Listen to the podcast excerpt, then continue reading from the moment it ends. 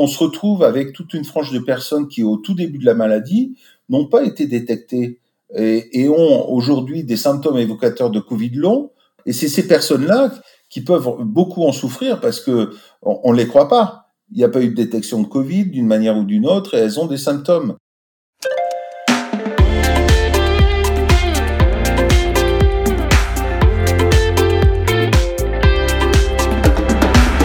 Bienvenue dans Santé, le podcast qui prend le pouls des sujets de santé. Nous sommes trois amies, Caroline, Apolline et Caroline, et ensemble nous prenons deux fois par mois la température du secteur de la santé en décortiquant des sujets qui irritent. On s'attaque sans broncher à vos préoccupations et on part interroger les acteurs qui font la santé d'aujourd'hui et de demain pour tenter d'y voir plus clair. Allez, santé les filles Ah, et surtout, pour nous suivre et nous soutenir, abonne-toi au podcast donne-nous ton avis en commentaire et mets-nous une note. 5 étoiles par exemple. Parce que c'est un beau chiffre 5, comme euh, les 5 doigts de la main, les 5 sens, euh, les 5 continents. Pour cet épisode, nous avons voulu aborder un thème encore mal compris et pourtant observé fréquemment, le Covid long. Le terme est utilisé pour définir une présence de symptômes qui durent plus de 4 semaines. Selon la Haute Autorité de Santé, 10% des personnes ayant contracté le Covid-19 ont encore des symptômes plus de 6 mois après. Ce syndrome, encore mal compris, est observé dans de nombreuses populations, notamment chez des personnes jeunes, sans comorbidité, ou chez des patients qui n'avaient pas développé une forme grave. Pour répondre à toutes nos questions, nous avons rencontré le docteur Jean-Marc Coma, endocrinologue déjà intervenu dans notre podcast à l'occasion du sujet de la thyroïde et ses dysfonctionnements. Il intervient cette fois-ci au titre de président de l'association Tous Partenaires Covid, mais aussi comme personne ayant eu un Covid aigu et ayant souffert de symptômes de Covid long. On parle de plus en plus des cas de Covid long. Qu'est-ce que c'est? En fait, il faut discerner le Covid aigu, bon, tout le monde le sait avec son cortège de, symptômes, mais euh, on sait que à partir de la cinquième semaine, euh, à compter soit du dépistage du Covid, soit des signes de Covid aigu, on peut présenter des symptômes qui durent ou qui apparaissent d'ailleurs. Et à, partir de ce moment-là, s'il n'y a pas d'autres maladies associées, euh, on peut penser qu'il s'agit d'un Covid long. Euh, encore la définition euh, a été longue à obtenir hein, parce que on vit l'histoire aujourd'hui. L'histoire naturelle de la Covid-19 n'est pas complètement connue. On est en plein dans la problématique donc, il a fallu trouver une définition rapide pour que finalement ça tourne pas à la problématique ultérieure euh, euh, de ce qu'on rencontre avec la fibromyalgie, la maladie de Lyme chronique, etc.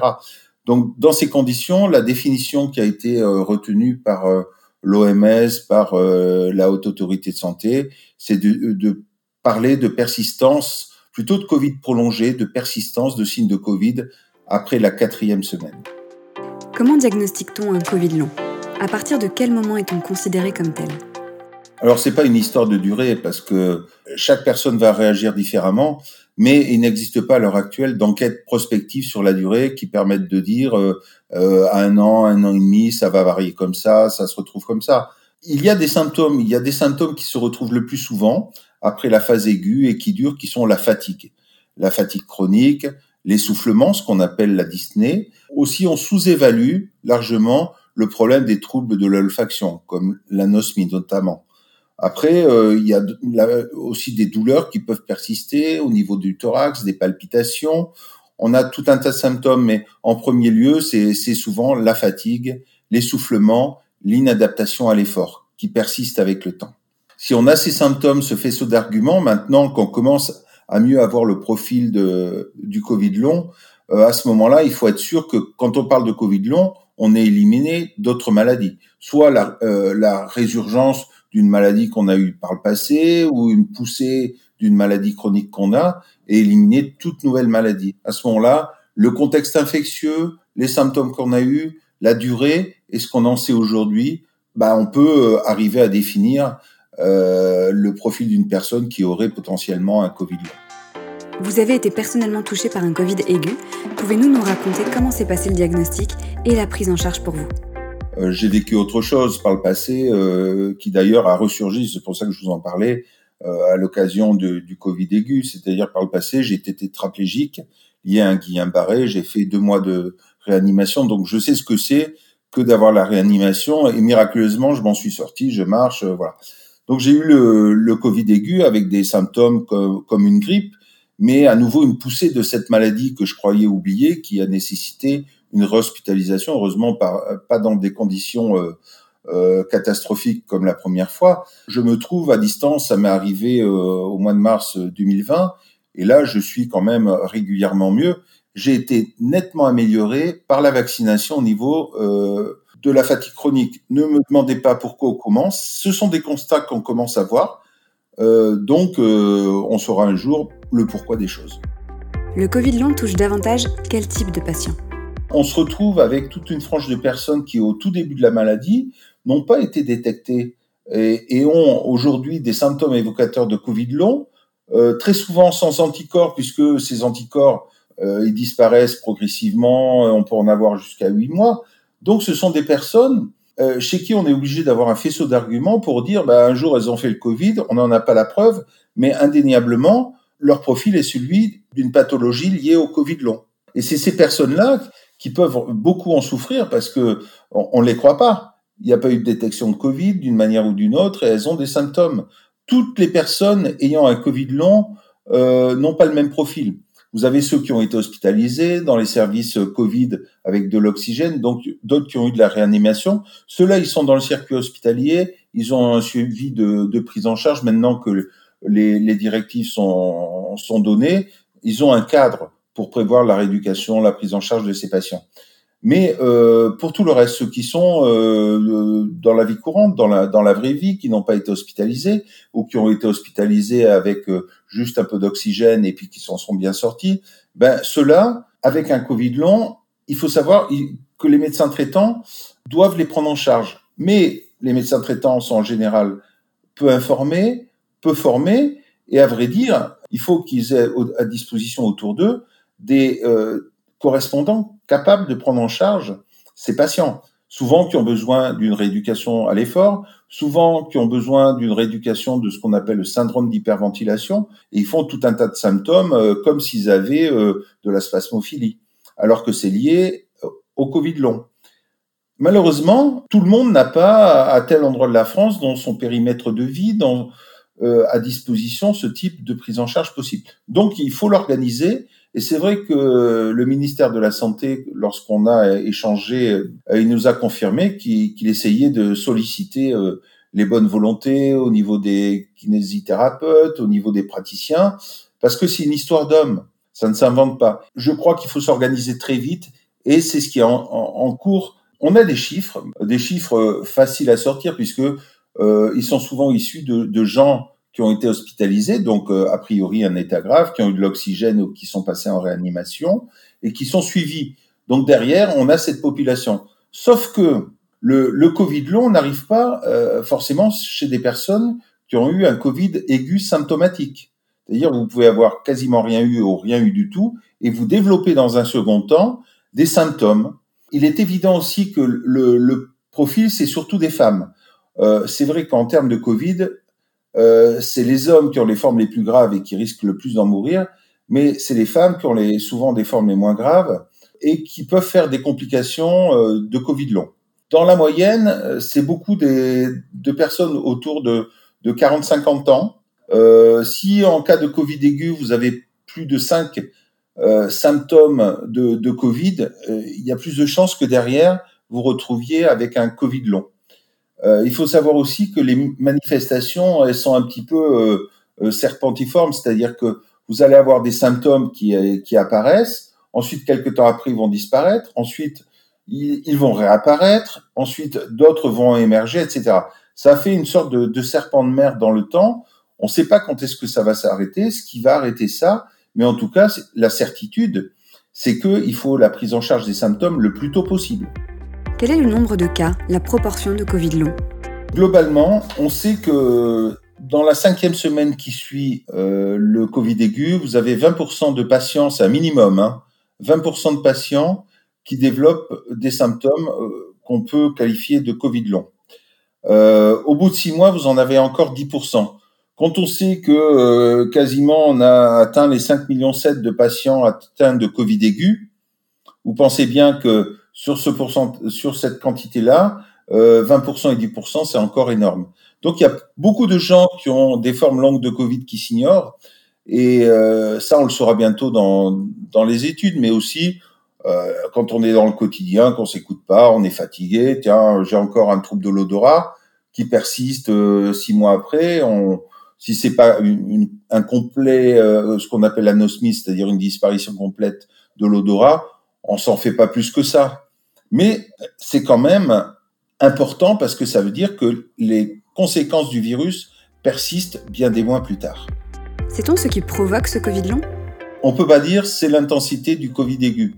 On sait que l'intensité du Covid aigu va déterminer derrière le risque de Covid long, mais à contrario, vous avez des gens qui ont quasiment pas de symptômes qui vont développer un Covid long. Donc ça veut dire qu'il y a probablement une prédisposition génétique. Euh, probablement pour ceux qui ont eu un Covid aigu euh, avec beaucoup de symptômes, c'est le niveau de l'inflammation et de la réponse immunitaire du corps qui, qui est exagéré et qui va entraîner des dégâts et la constitution du Covid long. Mais euh, on sait très bien que le virus euh, qu'on a dans les fosses nasales, puisque c'est le mode de transmission au départ, eh ben, chez les gens qui ont beaucoup de symptômes, notamment une anosmie, ben, ce virus, il va remonter au niveau du nerf olfactif, qui est une prise directe avec le cerveau. Donc là, on sait que il va atteindre le système limbique et tout un tas de euh, d'air au niveau du cerveau, y compris donc l'air de, de, la concentration, de la mémoire, euh, du souvenir. C'est pour ça qu'il y a beaucoup de gens qui ont un Covid long qui se plaignent de brouillard mental. C'est parce qu'ils ont euh, des dégâts au niveau du cerveau qui sont liés au Covid-19, qui est soit rentré par les voies euh, nasales, soit rentré par les voies pulmonaires en atteignant la moelle épinière et le tronc cérébral et en entrant par là dans le cerveau. Ça, on le connaît pas trop, mais on en sait la réalité parce que on, a vu ces dégâts sur des imageries cérébrales. On voit clairement des zones qui ne fonctionnent plus comme avant après le passage du, Covid et, dans les cas de Covid long. Ce qui est aussi marquant, c'est que, et ce qui encourage aussi à continuer à, se protéger correctement et à se faire vacciner, c'est que vous pouvez ne pas avoir de symptômes ou très peu de symptômes au départ et derrière avoir une forme sévère de Covid long. Donc, comme vous l'avez compris, il y a plusieurs profils de patients il y a sûrement plusieurs origines, mais c'est l'étude de cohorte de personnes atteintes qui va nous permettre, de, mettre en évidence des groupes. Euh, par exemple, des groupes qui auraient euh, surtout de, la fatigue, des groupes qui auraient surtout de, de l'essoufflement avec douleur musculaire, d'autres des troubles au niveau du cerveau ou de l'équilibre. Et ça, ça nous permettra ensuite de déterminer quel est le profil de ces personnes-là dans ces sous-groupes il faut vraiment en tirer quelque chose de toutes les toutes les enquêtes parce qu'il faut absolument aider rapidement euh, tous ces patients euh, dans la galère. Sait-on si c'est une maladie chronique ou n'a-t-on pas assez de recul? Non, on le saura pas. Alors, il y a eu un corps qui a été euh, sorti d'un cercueil en zinc un mois après le, le, passage le décès pour Covid aigu. Une autopsie a été faite et il avait encore du virus au niveau des organes. Donc euh, le, virus était présent non pas euh, actif sur ce cadavre, mais il était présent sous forme de, traces génétiques. Donc euh, on ne sait pas, on ne sait pas ce que devient ce virus à, long terme, combien de temps on va le porter. Est-ce qu'on continue d'être contagieux avec un Covid long? Est-ce qu'on continue d'être positif au test? Non, non, on n'est pas contagieux quand on a un Covid long. Euh, bien sûr, on peut rencontrer euh, un autre variant de virus avec les protections qu'on a acquises, euh, avec la vaccination, il est fort peu probable qu'on développe euh, une autre forme de, de Covid aigu. Faire du Covid aigu sur du Covid long, etc. Et euh, la récidive des Covid d'un Covid, c'est encore anecdotique, la récidive d'un Covid aigu. Mais pour répondre à votre question clairement, non, il n'y a pas de contagiosité avec un Covid long.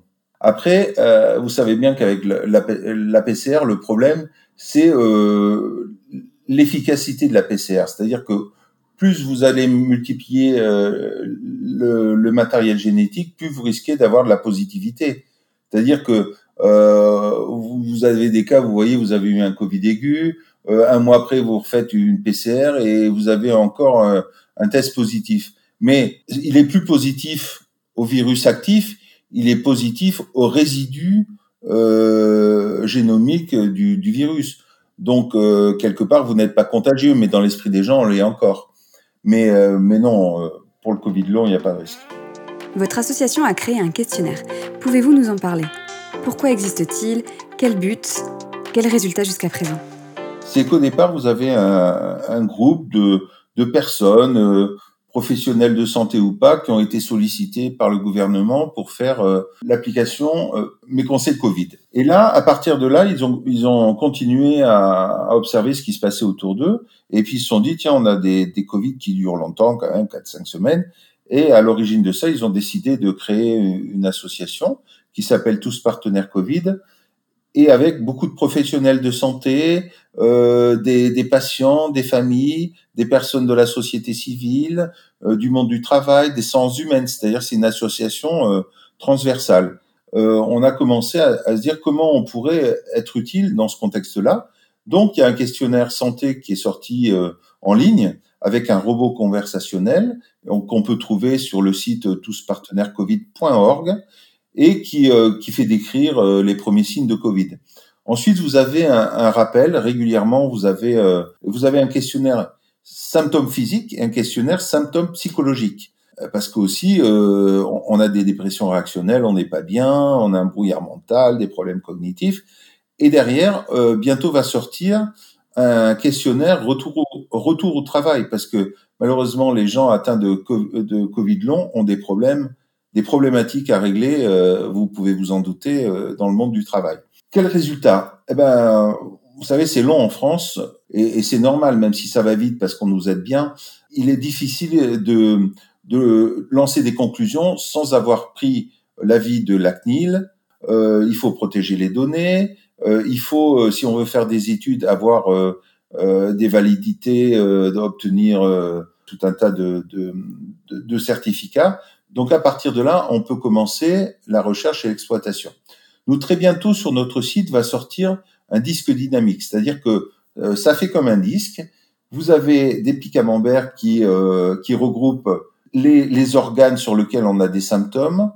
Euh, ça donne des pourcentages et on fait évoluer, c'est-à-dire que vous pourrez bouger en dynamique un curseur. Selon que vous êtes un homme ou une femme, vous pouvez le faire, l'âge que vous avez, euh, la durée des symptômes et vous allez avoir un profil euh, de patient qui va apparaître. Et chaque patient, euh, chaque personne qui aura contribué à remplir ces questionnaires aura un espace privé où il pourra, avec un code, euh, avoir accès à son propre profil dans le temps et pouvoir se comparer aussi aux autres. Ce qui sera bien, c'est que c'est incrémenté en direct, c'est-à-dire que euh, à chaque fois qu'il y aura quelqu'un qui va remplir le questionnaire, il sera de suite déversé euh, et il va contribuer à modifier le, le disque. Donc ça, c'est ce qui va sortir dans les prochains jours. Au-delà de ça, euh, on est en train de, de, préparer un questionnaire de, de prêtrie, entre guillemets, destiné aux, aux médecins généralistes et qui va permettre euh, rapidement, même aux patients d'ailleurs qui auront accès et qui pourront savoir s'ils ont euh, des symptômes de Covid-19 et pourront ainsi s'orienter mieux et aider aussi d'autre part le médecin généraliste à prendre des décisions utiles en reconnaissant euh, sur un questionnaire euh, le profil du Covid-19 et pouvant ensuite adresser si besoin à, à, des correspondants spécialistes ou des structures de rééducation ambulatoire ou pas. Quel est le parcours, le suivi pour un Covid long? Déjà, il faut euh, rétrospectivement essayer d'avoir des indices de savoir si vous avez eu le Covid. Il faut faire une sérologie, savoir si rétrospectivement on pense que vous avez été en contact avec le Covid. Euh, surtout, il faut que quelqu'un vous aide à dire aussi, ben, j'ai pas de notre maladie, parce que aujourd'hui, il faut pas penser que tous les symptômes qu'on a sont liés euh, au Covid long. En général, on, a beaucoup de symptômes. Euh, si vous avez par contre une paralysie, si vous avez par contre un essoufflement avec douleur thoracique, etc. Non, ça c'est des, il faut aller voir euh, votre médecin à la limite les urgences. Ça c'est d'un autre domaine. Mais par contre, euh, il faut il faut que vous ayez un diagnostic. Alors autant comme je vous l'ai dit, le secteur hospitalier euh, c'est assez bien huilé avec des, des, personnes qui sont passées par la réanimation, qui ont eu l'oxygénothérapie. Mais pour la, la, grande majorité des personnes ayant un Covid long, qui n'a pas nécessité forcément une hospitalisation, eh ben c'est compliqué. Donc, il faut d'abord la reconnaissance de la maladie, la détermination des symptômes qui méritent une prise en charge rapide, c'est-à-dire par exemple les troubles de l'olfaction, l'anosmie euh, ou les troubles autres, c'est après quatre semaines, même 15 jours, quatre semaines si ça dure, faut voir un ORL. Il est censé regarder si vous n'avez pas un problème ORL. Derrière, euh, s'il y a besoin, faire euh, une imagerie, une exploration complémentaire, mais surtout euh, vous indiquer les moyens de vous rééduquer sur le plan olfactif. Après, ce qui mérite euh, la rééducation rapide, c'est ce que je vous ai dit, c'est-à-dire la fatigue chronique avec ce qu'on appelle le trouble d'hyperventilation. Et là, il faut euh, une rééducation. Ça peut se faire par un kinésithérapeute euh, en ville, en ambulatoire, mais qui soit performant dans la rééducation respiratoire.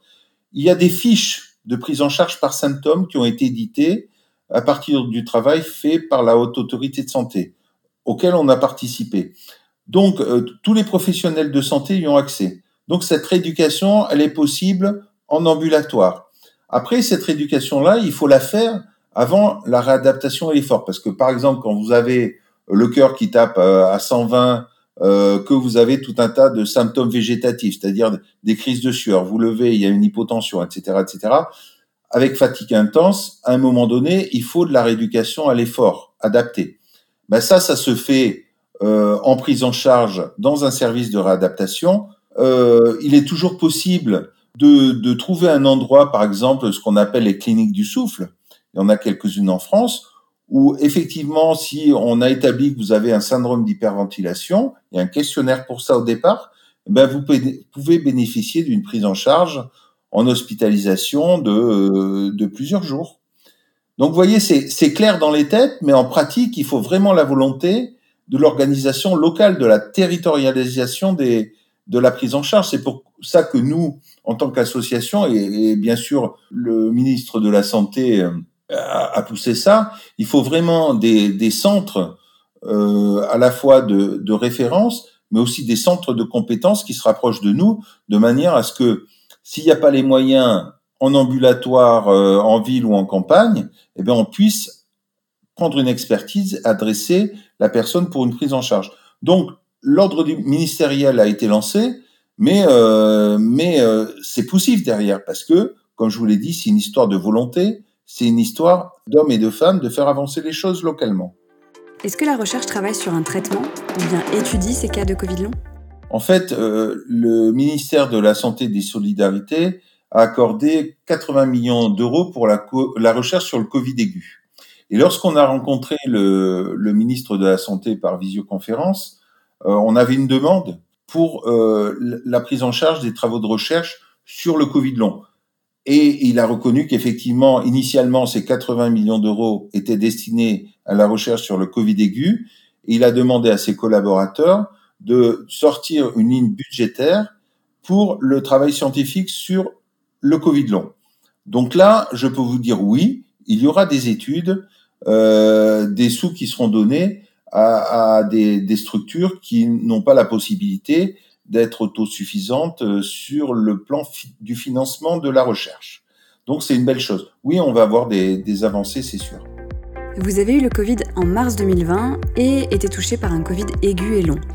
Avec le recul, où en êtes-vous et que retenez-vous de cette expérience de Covid-19 Aujourd'hui, cette expérience sur le Covid-19 va vraiment servir à beaucoup de choses, à la prise en charge d'autres pathologies, euh, du syndrome de fatigue chronique, euh, de la dysautonomie chez les patients euh, qui ont des problèmes neurologiques. Je pense que même si aujourd'hui on n'est pas prêt, ça va générer des progrès de ce côté-là. Mais en sachant aussi que maintenant on a des fiches produites par la, haute autorité de santé et qui permettent aux, praticiens de ne plus ignorer les techniques de prise en charge.